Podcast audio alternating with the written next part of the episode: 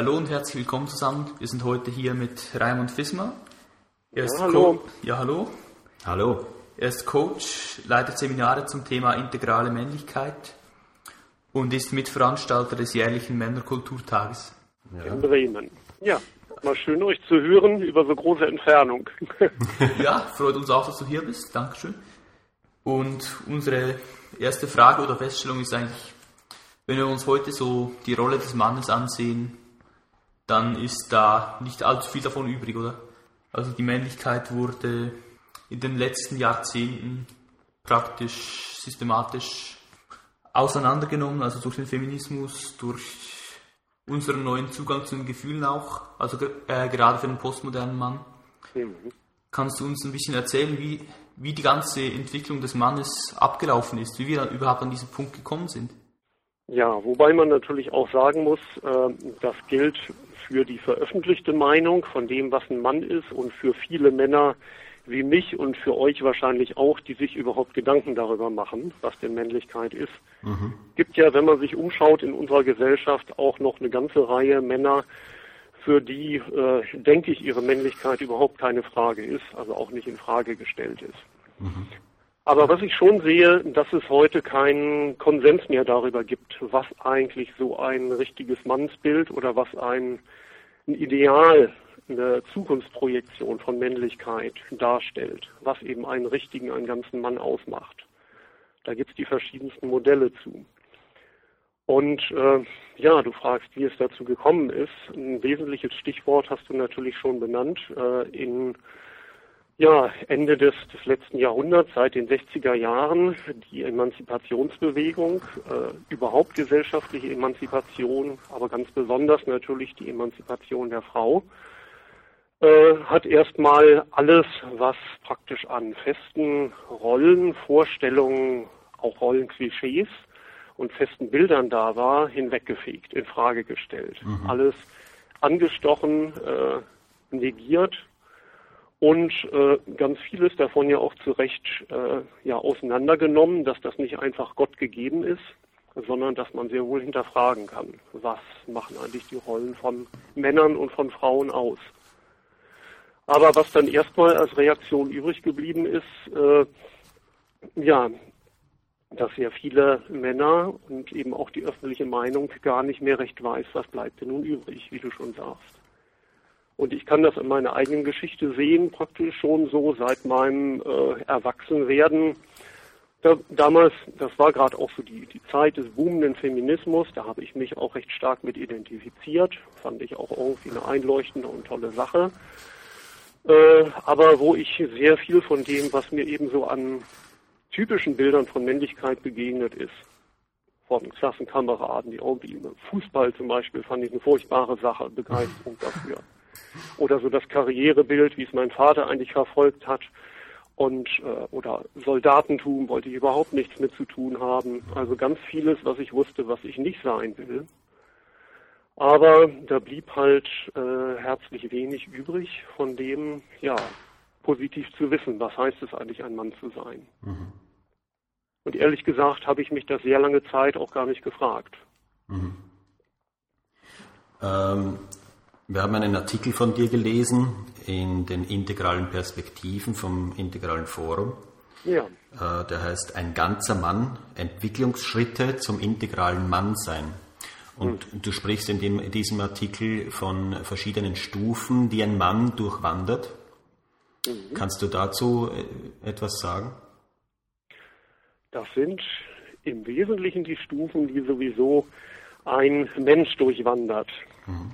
Dass unsere ganze Persönlichkeitsentwicklung, die Entfaltung unseres Bewusstseins baut sich ja in vielen Schichten und Stufen übereinander, bis wir dann tatsächlich äh, gereift, erwachsen geworden sind und uns hoffentlich darin dann auch noch weiterentwickeln. Also das ist für mich eigentlich so ein, ein Grundanspruch, nicht stehen zu bleiben, sondern immer noch weiter zu wachsen, praktisch weitere Jahresringe anzusetzen. Und das mit diesen Ringen übereinander gelegt oder Zwiebelschalen ist vielleicht ein ganz schönes Bild. Und dass eben jeder Mensch ja im Laufe seiner Entwicklung äh, mit seinem Bewusstsein und auch seinen ganzen Wertungen, seinen Gefühlswelt, allen Facetten seiner Persönlichkeit er sehr einfach anfängt. Äh, alle, die sich schon mal also mit Kindheitsentwicklung beschäftigt haben, da gibt es, ist das sehr deutlich von äh, Piaget damals beschrieben worden, die Entwicklungspsychologie, wie Kinder überhaupt erst anfangen, so einfache Sachen zu lernen, wie dass ich nicht das gleiche bin wie meine Mama. Mhm. Das ist ja ein Schritt, der gelernt werden muss. So beginnt das auf einer ganz frühen Ebene und setzt sich zu immer weiteren Schichten fort. Ich vielleicht mal so ganz kurz benannt, äh, also wie sie im integralen Bereich auch von Ken Wilber und anderen beschrieben werden, gibt es ja eben sowas sehr äh, Archaisches, was mhm. jeder von uns mitbringt, auch über seine Biologie. Ja. Ähm, dann schichtet sich darüber, was wir im Allgemeinen das magische Bewusstsein nennen, wo wir also sehr identifiziert sind mit unserem Sein in der Welt, noch gar keine rechte, diese Differenzierung begriffen haben, dass eigentlich die Außenwelt was anderes ist als meine Innenwelt und versuchen das eben alles auf eine geisterhafte Weise zu beeinflussen, zu begreifen, äh, praktisch intuitiv identifiziert sind. Dann entdeckt jetzt mal in der Kindheitsentwicklung das Kind irgendwann, dass es Macht ausüben kann. Äh, wenn es irgendwo zupackt, passiert was. Wenn es schreit, reagieren die Erwachsenen. Und so weiter und testet diese Macht aus. Das heißt, es kann durchaus mit der Außenwelt was anfangen. Das nennt man klassischerweise die äh, mythologische Entwicklung. Mhm, ja. Ist vielleicht etwas erstaunlich, aber das kommt daher, weil in der Menschheitsgeschichte, die ja parallel dazu geht, äh, ist das halt die Phase, wo die, die Menschen praktisch ihr Wissen gar nicht als Philosophie, als Wissenschaft oder sowas ausdrückten, sondern eben in Form der großen Mythologien, die es überall auf der Welt gibt. Mhm die Heldensagen, die äh, klassischen Erzählungen, in denen wurde dann begriffen, wie die Welt funktioniert. Da geht es darum, auch der, der, Sieger zu sein oder sich Respekt zu verschaffen. Richtig, genau. Da mhm. geht, wie gesagt, das Thema Macht ist ganz stark. Ja. Und wenn man das jetzt auch mal, stimmt, ich spreche bisher allgemein von Menschlichkeitsentwicklung und mhm. es geht da um die Männer. Mhm. Gerade für die Männlichkeit passiert ein entscheidender Schritt. Äh, die Männer sind eben das starke Geschlecht und nehmen dann diese Rolle aus verschiedensten Gründen auch sehr stark in die Hand und definieren sich darüber, also der ist ein richtiger Mann, der halt der Stärkste ist, der der Sieger ist der sich Respekt verschafft vor den anderen, der anerkannt wird. Der King sozusagen. Mhm. Der Held ist in der Mythologie ja das ganz zentrale Bild. Ja. Und wobei ich auch schon da diese Ambivalenz schön finde, wenn man nur sagt, der Sieger, der King, das ist leicht abwertend, aber der Held ist ja ein sehr positives Bild. Mhm. Ja. Der hat ja schöne Qualitäten, dass er sich eben einsetzt und strahlend ist, äh, für, für eine Sache kämpft, für sein Volk kämpft, für das Gute kämpft. Äh, aber genau, auf dieser Ebene und dann eben auch in der Entwicklung des kleinen Mannes, des Kindes, geht es dann praktisch erstmal darum, wer ist der Stärkste. Das ist so typisch, wenn Jungs miteinander raufen mhm. und sich da eben auch durchsetzen, ja, wer, wer ist der Stärkste und so eine Phase, so eine gesunde Phase von Kräftemessen, denke ich, ist einfach ein ganz wichtiger Schritt in der Entwicklung zum Junge sein und dann Mann sein. Aber wir bleiben ja nicht darauf stehen. Mhm. Ja. Irgendwann äh, kommt dann halt statt dem Faustrecht werden praktisch Ordnungen geschaffen, wo äh, Autoritäten anerkannt werden, feste Strukturen, sowas wie Gewissen entsteht. Mhm. Äh, Traditionen, Konventionen ersetzen einfach das Faustrecht. Das funktioniert zum Beispiel also bei, bei Kindern, wenn man sieht, Schulkindern jetzt äh, wenn man die fragt, nach Regeln aufzustellen für den Umgang miteinander in der Klasse. Mhm. Da können die ja teilweise unheimlich dogmatisch sein und auch erstaunlich strenge Sanktionen und Strafen zum Beispiel erfinden. Was passiert, wenn einer die Regeln übertritt? Das fand ich immer wieder ganz verblüffend. Ja. Äh, ja, und Männlichkeit in dieser Phase, da geht es dann auch nicht mehr darum, wer der Stärkste ist, sondern eben wer das Richtige tut. Wer für die Guten eintritt, äh, wer Autorität hat, das ist so das Bild des Königs. Mhm. Also natürliche Autorität auszustrahlen im Positiven. aber was natürlich häufig auch mit einer Starrheit und Engstirnigkeit, Dogmatismus einhergeht. Das findet man auch sehr stark in, in Organisationen, zum Beispiel auch beim Militär oder ja. bei den Pfadfindern zum Beispiel. Genau, bei konservativen politischen Parteien. Ja, klar. Die halten das alle noch sehr hoch. Mhm. Und es hat natürlich auch in manchen Situationen, also gerade beim Militär, absolut seine Funktion. Mhm. Da habe ich halt in bestimmten Situationen gar nicht die Zeit zu diskutieren, sondern das muss laufen. Oder mhm. im Sport gibt es das ja halt auch noch häufig. Der Mannschaftskapitän sagt an, was Sache ist und man hat zu folgen. Mhm. Also da gibt es durchaus Situationen, wo so eine Struktur auch einfach noch sehr effektiv ist. Aber äh, klar, die Entwicklung, sowohl die historische als auch ja unsere persönliche, ist halt weitergegangen. Das äh, in die Moderne, dass man sich dann irgendwann fragte, äh, laufe ich überhaupt den richtigen Zielen nach? Sagt denn mein König, meine Autorität das Richtige? Oder was will ich wirklich? Und die Moderne ist praktisch die Erfindung des Ich. Mhm. Was für den Mann auch heißt, äh, ich bin dann ein ganzer Mann, wenn ich halt meinem Lebensziel nachgehe, wenn ich Erfolg habe. Mich durchsetze jetzt nicht mehr per Faustrecht, sondern im Rahmen der gesellschaftlichen Spielregeln. Geld mache, Karriere mache, meine Ziele verfolge. Und eben, ja, Erfolg ist sexy. Darunter kann man das vielleicht so zusammenfassen. Mhm.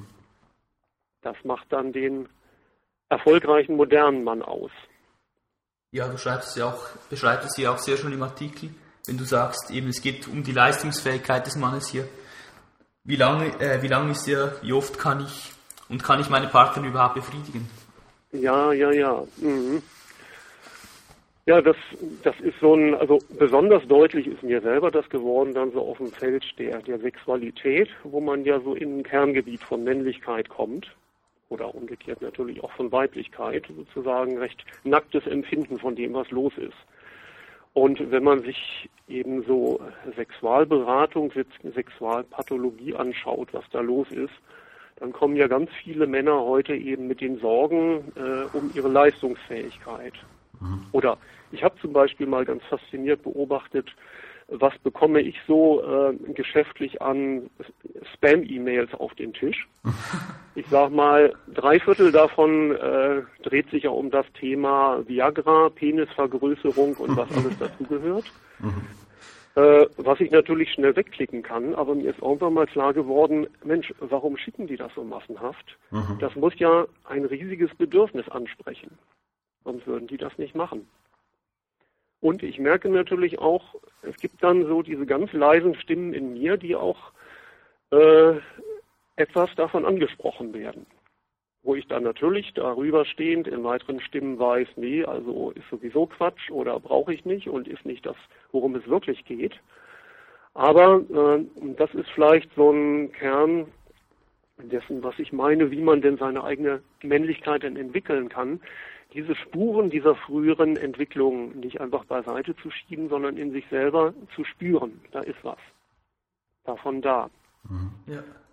Also praktisch diese Leistungsfähigkeit, das trifft äh, ein, ein Nerv in mir. Das ist nichts einfach nur Verwerfliches, wie ich halt dann lange Zeit dachte, eben wie gesagt, so in dieser, wie soll man sagen, grün-feministischen Phase. Ne? Mhm. Leistung will ich nichts mit zu tun haben. Karriere, Erfolg, sondern das ist durchaus auch eine äh, sowieso anstrebenswerte Qualität für einen Menschen und insbesondere halt auch für einen Mann. Das macht einen Teil von Männlichkeit aus. Das ist ja auch wichtig, im, um äh, im Berufsleben wirklich äh, durchzukommen, diese Qualität. Ne? Mhm, klar, ja. genau. Das ist natürlich auch ein weiter Bereich, also in der kapitalistischen Wirtschaft, wo sich das überhaupt maßgeblich herausgebildet hat. Mhm. Aber man kann es eben auch umgekehrt sehen. Die hat sich herausgebildet, weil die Menschen, und das waren ja vor allem die Männer, diese äh, Geistesqualität entwickelten, dieses äh, beharrliche, äh, ja, sein, seine Interessen, seine Ziele verfolgen. Mhm der Typus eben des Unternehmers ist das so äh, urbildlich, der tatsächlich eben was anpackt, was unternimmt. Ja. Ja. Und das muss ja eben nicht nur nun äh, Bankbusiness oder äh, Rüstungsindustrie sein. Es gibt ja auch jede Menge positive Dinge zu unternehmen in der Welt. Also beispielsweise, dass ihr euren Blog jetzt angefangen habt, ist ja auch durchaus ein Unternehmen. ne? mhm. Oder was ich versuche eben mit meinem Coaching. Ja. Da heißt es ja, äh, ja, man muss sich dann schon durchbeißen, auch äh, Rückschläge aushalten und weitergehen und zu wissen, das ist mein Weg, das will ich. Mhm. Und denke ich, das ist so eine Qualität, die kann man eben aus dieser Phase des modernen Mannes, des ich-starken Mannes lernen. Ja. Und äh, wohin geht es dann weiter auf dieser ja. Reise? Mhm. Dann kommen wir historisch eben in diese Entwicklung, was ich vorhin schon kurz benannte, äh, was so in den 60er, 70er Jahren äh, jedenfalls in Europa und Nordamerika einsetzte, äh, was man kulturell die Postmoderne nennt, wo halt dann ganz stark, also die ist noch sehr eng mit der Moderne verknüpft. Ich meine manchmal, vielleicht ist es auch nur eine Art Spielart des modernen Denkens, die aber jedenfalls hingeht, und die äh, Zielsetzung, die Werte, die bis dahin da waren, äh, sehr stark in Frage stellt. Es geht weiterhin um das Ich, mhm. äh, aber eben jetzt sehr stark auch in einer Innenschau, denn wirklich zu schauen, äh, was will ich denn eigentlich? Bin ich denn zufrieden mit dem dicken Bankkonto, mit der Karriere, mit dem Auto, äh, mit der äh, Schönheit als Frau? Sondern was sind tatsächlich die Werte, die ich erreichen will in meinem Leben. Das heißt, es beginnt so ein Blick auch nach innen, ja, auf die eigene Entwicklung, auf die eigene Persönlichkeit. Und damit einhergehend im Äußeren eine immer größere Wertung äh, die ja praktisch Emanzipationsbestrebungen aller Formen, wo tatsächlich die Gleichheit von Männern und Frauen, die Gleichheit aller Rassen, die Gleichheit aller Nationen und Menschen tatsächlich auf die Tagesordnung der Menschheit kommen. Also was praktisch die Globalisierung schafft. Das mhm. ist auf ökonomischer Ebene nichts anderes. Und das ist so ein Prozess, da sind wir als Gesamtgesellschaft gerade mal mittendrin, dass das begonnen hat. Also ich denke mal, wenn man prozentual schaut, wie viele Menschen sind tatsächlich bewusstseinsmäßig auf dieser Ebene, dann ist das noch eine Minderheit, auch in unserer Gesellschaft, aber schon eine recht tonangebende. Mhm. Ja. Ja, und das ist eben äh, so eine Phase, die, wie gesagt, äh, als Positives sehr vieles in Frage stellt und damit auch Neuerungen schafft. Raum schafft einfach für Überwindung von alten Traditionen, von festgefahrenen Vorstellungen, aber eben erstmal ganz viel Vakuum schafft und sich ja auch ganz negativ wendet gegen äh, praktisch alles, was vorher da ist. Wie gesagt, äh, gegen Militär, gegen Karriere, gegen Geld, äh, gegen den Kapitalismus, äh, gegen das Patriarchat. Mhm. All diese Sachen. Aber wo dann die große Frage bleibt, wofür eigentlich? Ja. Genau, weil dann erhält das Ego ja den Thron sozusagen. Das Ego wird König und der Narzissmus kann sich frei verbreiten, oder? Mhm. In einer postmodernen Gesellschaft. Also das Ich ist das Wichtigste, was es gibt. Ja, klar, das kann dann leicht so die, die Schattenseite sein, dass man wirklich alles nur noch nach der eigenen Befindlichkeit schaut. Also weil eben alle äh, tradierten Werte und bis dahin Zielsetzungen, Normen und so weiter auch in Frage gestellt und auf den Müllhaufen geworfen sind, dann erscheint es ja so, eigentlich ist es egal, ich kann mir alles selber aussuchen. Also wo dann, wenn wir vielleicht auch zu unserem Thema Männlichkeit nochmal wieder kommen, ja. wo die äh, Illusion sitzen mag, ich kann jetzt das, was für mich denn eine neue Männlichkeit sein soll, einfach selber erfinden. Wir könnten uns jetzt, wir könnten einen Verein bilden, der neue Mann, und wir entwickeln sozusagen ein Manifest, wie soll der neue Mann des neuen Jahrtausends aussehen.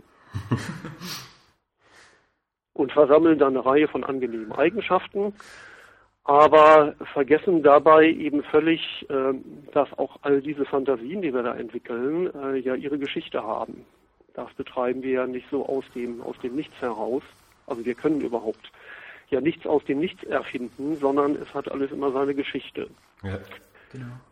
Und da bin ich jetzt der Meinung, äh, wenn wir noch einen Schritt weitergehen und dann eben zu einer integralen Sichtweise kommen, dann zeichnet die sich vor allem dadurch aus, dass wir begreifen, dass wir Kinder dieser Geschichte sind.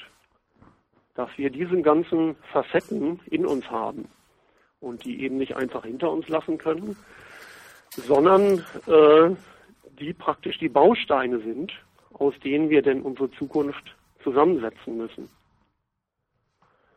Also wir können nicht bei Null anfangen, sondern müssen uns auch dieser eigenen Geschichte stellen, ihr Bewusstsein, auch ihren Schattenseiten und äh, ja, versuchen die Schattenseiten zu äh, heilen, positiv zu wenden, das Gute zu übernehmen und dann zu sehen, was kommt da Neues bei raus für ein neues Bild vom ganzen Mann. Super. Cool. Ist vielleicht die Frage, wie macht man das? Ne? Ja, genau, das wäre genau, das wär die nächste Frage gewesen. Wie, ja, wie sieht diese, also vielleicht kannst du noch mal kurz zusammenfassen in, in, in Kürze diese, diese Stufen? Genau, die ganzen sieben Stufen, du, damit der Hörer nochmals kurz einen Überblick hat. Ja. Mhm. Ähm, das beginnt also, da bin ich jetzt gar nicht weiter drauf eingegangen, natürlich auch mit unserer Biologie, die wir einfach mitbringen. Mhm. Ähm, das ist eine Sache, die wird dann auch im Modernen häufig so ein bisschen beiseite geschoben, weil das riecht ja so nach Biologismus, Sozialdarwinismus, so diese Thesen, dass alles nur irgendwie durch die Gene bestimmt ist und danach ist der Mann Jäger und eigentlich heute ein Auslaufmodell.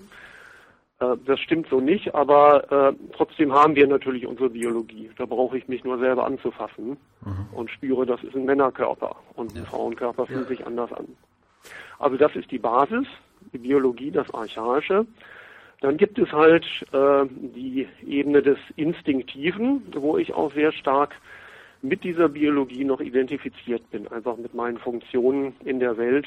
Und als positive Wirkung davon äh, auch instinktiv spüren kann, äh, was ist richtig, äh, wie agiere ich, das sind so Reaktionen, die mal wegen in, ja, in körperlicher Handlung, in Sport, in sonst was auftauchen, wo ich einfach ohne zu nachzudenken mein Körper das Richtige tut. Mhm. Ja. Und das jetzt eben im Bereich von Männlichkeit, also zum Beispiel auch im Sexuellen haben wir natürlich viele Handlungsschemata, Abläufe, die einfach instinktiv ablaufen. Und die halt nicht zu verdrängen, sondern wirklich zu spüren, ah ja, so fühlt sich das an. Ja, und dann kommt die Stufe, wo es halt um die Macht geht, mhm. wo es halt, wie gesagt, der Mann ist das starke Geschlecht, der Sieger. Was natürlich die Schattenseite haben kann, äh, eben des Hau drauf oder sogar des Sadisten, der halt äh, ja sich nur dann männlich fühlt, wenn er halt alle anderen klein macht und quält oder beherrscht, unterwirft. Aber die positive Seite ist halt das Bild des Helden der tatsächlich der positive Kämpfer ist. Ja. Und eintritt mhm. und Gradlinigkeit hat und zupacken kann. Den Schwanz nicht einzieht. Und äh, der nächste Schritt ist, was ich vorhin nannte als das Bild des Königs, also die natürliche Autorität zu unterscheiden, was richtig und was falsch ist, was gut und was böse ist. Äh, Ausrichtung, und auch Führungsfähigkeit zu haben. Äh, in der Moderne weiter gibt es dann halt die Entfaltung des Ich, äh, Erfolg zu haben, meinen eigenen Zielen nachzugehen, meine eigene Nase nachzugehen und für mich einzutreten. Die Postmoderne äh, ist die Schau nach innen, also mich selber und meine eigene Entwicklung wahrzunehmen. Ja, und im Integralen kommen wir nun schließlich dazu, äh, zu erkennen, dass alles dies eben nicht einfach hinter uns gelassen wird oder verwerflich ist, sondern zu unserer Geschichte gehört. Mhm. Vielen Dank fürs Zusammenfassen. Ähm, und jetzt eben hast du ja vorher schon die Frage in den Rahmen gestellt, wie machen wir das? Also wie, wie ist man ein integraler Mann oder wie wird man ein integraler Mann? Oder wie, wie sieht die, die optimale Entwicklung aus? Dass man auf diese Stufe kommt? Mhm. Das Einfachste wäre natürlich, wenn man seine Kindheit positiv in all diesen Phasen durchläuft. Dann ist man das schon selber. Mhm. Nur, äh, ja, leider, ich denke, das ist ein Fall, der sehr selten eintritt. Also auch bei bestem Willen der Eltern und der Umwelt bekommen wir ja alle möglichen, äh, auch schwierig geformten Erfahrungen mit. Also nur ein ganz einfaches Beispiel, wenn ich sprach von der Phase, also der des Recht des Stärkeren, was so bei kleineren Kindern und Jungs herrscht. Äh, es gibt natürlich die Sieger, aber die große Mehrzahl sind eigentlich Verlierer, wenn es um das Recht des Stärkeren geht.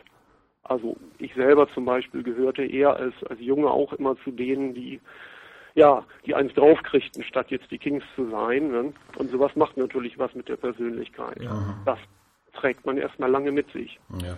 ja. Und ja, was sicherlich auch seine Spuren hinterlassen hat, bis in diese Zeit rein dann eben meines Pazifismus und so, der sich dann eben nicht nur speiste aus dem postmodern emanzipatorischen, Krieg ist politisch gesehen schlecht, sondern eben auch aus diesem Gefühl, äh, eins aufs Maul kriegen will ich nicht mehr, was ganz aus der Kindheit stammt. Äh, das heißt, es geht als Erwachsener, wenn man sich dieser Sachen langsam bewusst wird und sich dem stellen will, darum, äh, ja, sich selber kennenzulernen und immer mehr zu begreifen, was bin ich für einer geworden? Was habe ich auf all diesen Stufen durchgemacht? Was macht meine Facetten da aus? Das kann ja je nach Person sehr verschieden sein. Wie ich schon sagte, bei mir etwa da ich war nun nicht der große Schläger. Das kann bei anderen anders sein, die da tolle Erfahrungen gemacht haben und daraus mitnehmen, jetzt in einem übersteigerten Fall, äh, ich bin nur dann anerkannt, wenn ich immer kämpfe. Mhm. Ja. So Naturen gibt es ja auch, die in jeder Situation praktisch den Kampf aufmachen müssen und erstmal alle anderen klein machen müssen, um sich selber wohlzufühlen. Äh, die sind ja selber damit auch nicht glücklich, letztlich. Äh, das heißt, es geht darum, in sich selber aufzuspüren, all diese Muster, meine Gewordenheit praktisch. Mhm. Schicht um Schicht zu sehen, aus was bin ich eigentlich aufgebaut. Ja. Ja. Und da wir jetzt diese verschiedenen Schichten haben, äh, kann man auch festmachen, dass für verschiedene Schichten äh, da auch verschiedene Methoden eigentlich die, die besten oder die angemessensten sind. Da gibt es ja ein ganzes Spektrum von äh, Methoden der Schattenarbeit, der Selbsterfahrung und so weiter, äh, die aber eben nicht beliebig sind. Sondern nehmen wir ein Beispiel, wenn man auch wieder diese Ebene hat des äh, mythologischen, das heißt des Helden, der Stärke, des Recht des Stärkeren, dann ist das halt eine sehr körperbetonte Ebene. Wenn ich darüber nur rede und äh, ja, vielleicht mir auch in mein Bewusstsein wachrufe und mich erinnere, äh, wie ich denn damals als Kind war, dann habe ich vielleicht ein Wissen davon. Aber das wird nicht wirklich was ändern. Also das geht mir nicht nahe, weil die eigentliche Erfahrung, die ich damals gemacht habe, die ist auf einer sehr körperlichen und emotionalen Ebene. Und ich muss mich dann auch wieder auf diese Ebene von Emotion und Körper begeben, um das wirklich nachvollziehen zu können. Es geht also nicht um Wissen, sondern um Nacherleben der Sachen. Mhm. Oder das Wissen kann vielleicht, genau, da haben wir die verschiedenen Ebenen. Das Wissen kann tauglich sein auf so einer Ebene wie jetzt des Postmodernen, wo ich einfach weiß, welche sind meine Überzeugungen, aus denen heraus ich handle. Das ist diese ganz, ich nenne sie mal oberflächlichste Ebene, was jetzt nicht abwertend sein soll, sondern die weitest entwickelte, wo ich halt sehr denkend bin. Und darunter gibt es halt Ebenen, äh, etwa dann in dem traditionellen, also dass das Bild äh, sich an Strukturen, an Konventionen äh, lang zu bewegen. Das erreiche ich, indem ich selber mich stelle meinen Grundüberzeugungen, meinen Mustern, meinen Lebensskripten, denen auf die Spur komme. Darunter, wie gesagt, gibt es die körperliche Ebene. Und wenn ich noch tiefer gehen will in diese archaische Ebene, dann muss ich halt ganz rein wirklich in mein intuitives Erfahren, also in Techniken von Trance, Arbeit, von schamanischen und so weiter, was es da alles gibt, mich praktisch auf die Ebene begeben, aus der diese Erfahrungen auch herstammen. Mhm. Ja. Und hier geht es ja in, in, der Männerarbeit, sieht man sehr stark, oft äh, in Gruppen, äh, die diese archaische Stufe eigentlich sehr stark ansprechen, eben durch, äh, wie du sagst, Schwitzhütten, wo man zum Beispiel eben dann so in Trance kommt, äh, durch, oder durch Initiationsrituale. Mhm. Und äh, wie, wie, stehst du dem gegenüber? Ja, das ist äh, klar eine Sache, die sehr verbreitet ist und ja. die auch erstmal sehr faszinierend ist, offenbar ja sehr viele Männer anspricht, weil da eben auch große Defizite heute bestehen. Aber ich habe ehrlich gesagt meine sehr großen Zweifel oder ich glaube nicht genauer gesagt, dass das ausreicht, weil man eben ja. nur eine oder vielleicht zwei dieser untersten Schichten davon anspricht und äh, ja, an denen vielleicht einiges tun und heilen kann. Aber wir haben uns seitdem um einige Jahrtausende oder in der Individualentwicklung auch um einige Jahrzehnte weiterentwickelt, die auch noch zu unserem Mannsein beigetragen haben. Und äh, auch mit denen muss ich mich beschäftigen. Die werden halt nicht am Lagerfeuer äh, geheilt oder äh, ja praktisch in, integriert in mein Wesen, sondern da muss ich mich durchaus damit beschäftigen, was sind etwa meine Zielsetzungen, was sind meine Werte, was macht meine Moral aus, was macht meine Verhaltensmaßregeln aus. Solche Ebenen kommen dann ebenfalls rein. Und ich glaube, dass das äh, dieses reine Beziehen auf die sehr archaische Ebene einfach eine Romantisierung ist, äh, wo halt vereinfachte Bilder, dass Männlichkeit eben darin besteht, äh, genau, in diesem alten Kriegersein, Bilder von Indianer, von Schamanen, sonst das kommen einem da ja sofort.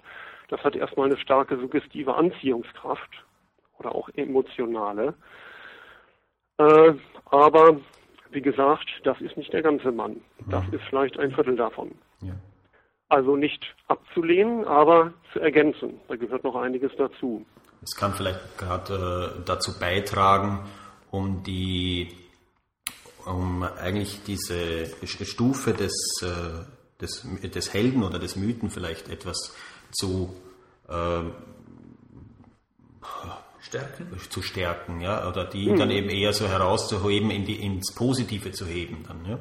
Mhm, richtig, ja. genau. Das ist die Ebene oder eben auch noch die Ebene darunter wirklich des, des Archaischen, wo mhm. man direkt in Kontakt mit den Naturkräften ist, mit seiner Intuition, mhm. mit seiner Körperlichkeit. Gerade wenn man jetzt stärker auch in äh, Trance-Reisen reingeht. Äh, Schwitzhütte ist ja zum Beispiel eine sehr archaische Erfahrung. Mhm. Äh, aber wo man eben auch sehen muss, die stammt ja, die ist ja auch bewusst übernommen aus einer Tradition, aus einer Kultur, die halt äh, im Wesentlichen auf einer magischen Bewusstseinsstufe war. Mhm. Die hat da sehr äh, effektive Methoden entwickelt, aber sie kann halt sehr wenig äh, dafür leisten, für die dann weitergehenden darauf aufbauende Bewusstseinsstufen. Mhm. Ja. Vielleicht noch so eine spezielle Sache dabei ist dieses Thema, du hast es glaube ich kurz als Wort auch gesagt, die Initiation. Ganz genau, ja. Das ist ein Ding, was mich dann auch, als ich überhaupt begann, so über äh, Männlichkeit und Männergruppen zu lesen und so erstmal sehr fasziniert hat. Genau, das ist irgendwie, was fehlt heute. Mhm. Dass einem, das steckt ja so da drin, dass einmal jemand richtig sagt, was heißt es eigentlich, ein Mann zu sein. Oder nicht nur sagt, sondern dass man das erlebt und eingeführt wird ins Mannsein. Ja. Klar, das ist ein Mangel, das passiert heute nicht. Äh, aber erstmal, wenn man zurückschaut, dann passieren Initiationen in diesem Sinne eben auch wirklich nur in sehr archaischen und magischen Gesellschaften, mhm. die tatsächlich hingehen können und sagen eben zu den 12-, 13-jährigen Jungs, äh, so, ihr seid jetzt keine Kinder mehr, wir führen euch jetzt ein ins Mannsein, das ist eure nächste Entwicklungsstufe. Und es lässt sich auch in relativ kurzer Zeit da vermitteln, die entscheidenden äh, ja, Kulturtechniken, Geflogenheiten, Pflichten und so weiter des Mannseins. Das ist in einem Crashkurs äh, vermittelbar. Aber wir als heutige Männer haben ja danach noch, wie ich gesagt habe, mindestens vier, fünf weitere Entwicklungsstufen gemacht bis zum Erwachsenenmann. Mhm. Wir haben nicht nur die Stufe eben vom äh, Archaischen ins äh, Mythologische gemacht, äh, ins Magische gemacht, sondern dann kam die weitere Stufe ins Mythologische, dann die ins Traditionelle, in die Moderne, ins Postmoderne. Und äh, das, diese ganzen Entwicklungsschritte, die sind gar nicht in einem Initiationsritual nachzuholen. Hm, ja, klar. Sondern was man dann vielleicht an die Stelle davon setzen könnte, wäre sowas wie wirklich eine mentorenhafte Begleitung von Jungs, von jungen Männern, die sich dann aber über viele Jahre hinziehen müsste. Ja. Nämlich von dem Alter von typisch Initiation dann vielleicht zwölf Jahre oder 13, 14 bis hin eben zum wirklich jungen Erwachsenensein mit äh, 23, 25 oder so. Da wirklich für eine kompetente Begleitung durch entsprechend qualifizierte erwachsene Männer zu sorgen, mhm. Das wäre vielleicht was zeitgemäßes, aber das sehe ich überhaupt nicht, dass das so realisierbar ist. Es, also es gibt schon Organisationen auch, die so etwas durchführen. Es gibt äh, zum Beispiel eine Gruppe, die heißt Boys to Men. Und, ja, äh, ja, stimmt. Ja, und, und da wird das auch durchgeführt mit so einem Mentoring. Da wird zu, werden zuerst ähm, Männer ausgebildet zu Mentoren durch ein Mentoring-Training und äh, danach äh, werden die dann eben mit äh, Jungen zusammengebracht und begleiten die dann über Jahre, über glaube ich über zwei oder drei Jahre und treffen sich dann einmal im Monat oder zwei, alle zwei Monate oder so, glaube ich. Mhm. Ja. ja, klar, sowas finde ich dann schon ganz äh, angemessene mhm. Entwicklung. Ja, aber du hast natürlich auch recht, dass gerade integrale Männer als Mentoren leider im Moment totale Mangelware sind. Äh, doch, das würde ich schon so sehen. Mhm. Also, mh. Weil es äh, kommt ja auch darauf an, eben der Mentor, der muss ja auch entsprechend, äh, entsprechend äh, entwickelt sein, um dem Jungen dann auch äh, eben beizustehen bei seiner Entwicklung. Hm?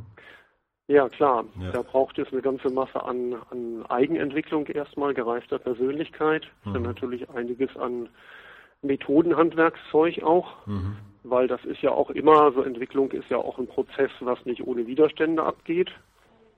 Äh, also auch von Seiten der Jungs werden da dann immer wieder Punkte kommen, äh, ja, wo, wo sie dann auch sich, sich reiben natürlich mit dem Mentor. Äh, und wie gehe ich dann produktiv damit um? Mhm. Gerade, gerade bei Jungen, die gerade in, in der Pubertät sind und wo es sowieso schwierig ist dann. Ne? Ja, ja, genau. Wo sie rebellieren. Dann, ne? Richtig. Ähm, einen Punkt hätte ich noch äh, gerne angesprochen. Äh, wir befinden uns anscheinend ja gerade in einer Krise und viele äh, Männer machen immer wieder so Krisen durch. Also es gibt so eine äh, Midlife Crisis, eine Quarterlife Crisis. Ja. Oder auch Krisen, die dann durch äh, beruflichen Stress oder durch Burnout ausgelöst werden. Hast mhm. du dazu einen speziellen Tipp, wie man damit umgehen kann?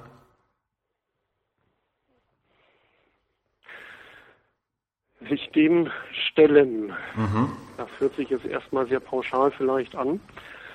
Aber auch wenn ich in meine eigene Geschichte so zurückschaue, habe ich mich eigentlich auf den Weg gemacht, mich überhaupt mit mir zu beschäftigen, auch durch äh, Verletzungen, leidvolle Erfahrungen, Beziehungsstress und so weiter.